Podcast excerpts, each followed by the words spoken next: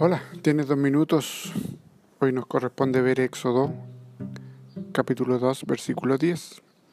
Y cuando el niño creció, ella lo trajo a la hija de Faraón, la cual lo prohijó y le puso por nombre Moisés, diciendo, porque de las aguas lo saqué.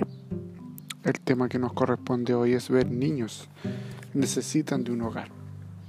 De acuerdo a datos de la UNICEF, en Latinoamérica existen miles y miles de niños abandonados. Esto se nota simplemente mirando la cantidad de ellos que andan por las calles pidiendo limosna. La gran mayoría vive en las calles por opción propia y llegan a ser drogadictos como medio de vida.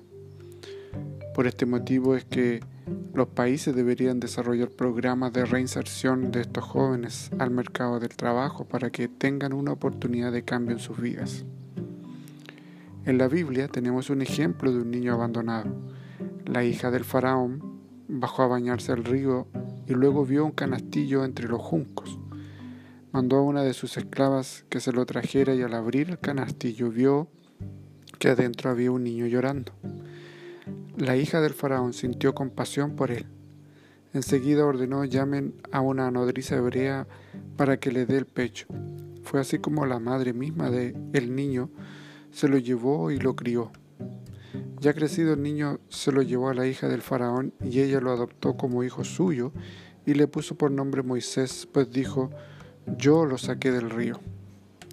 Moisés tuvo la bendición de ser adoptado y ser parte importante del reino de Dios.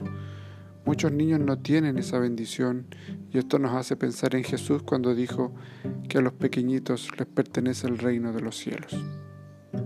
Oremos. Santo y eterno Dios, cuida de los niños desamparados y ten misericordia de aquellos que son abandonados a su propia suerte y permítenos a nosotros ser un puente de bendición para aquellos niños. En el nombre de Jesús. Amén. Que el Señor te bendiga y gracias por tu tiempo.